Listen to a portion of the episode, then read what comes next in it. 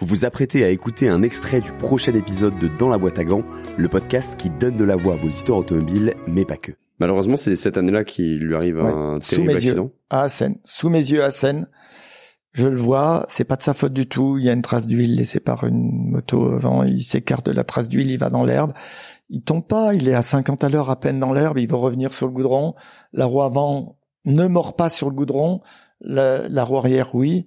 La moto raccroche, monte en l'air, lui il est là, à plat ventre sur le goudron et la moto tombe au niveau du carter moteur sur son casque, sur sa tête. J'ai vu ça, je suis trop bête ou j'aurais dû rien avoir et il s'est tué là.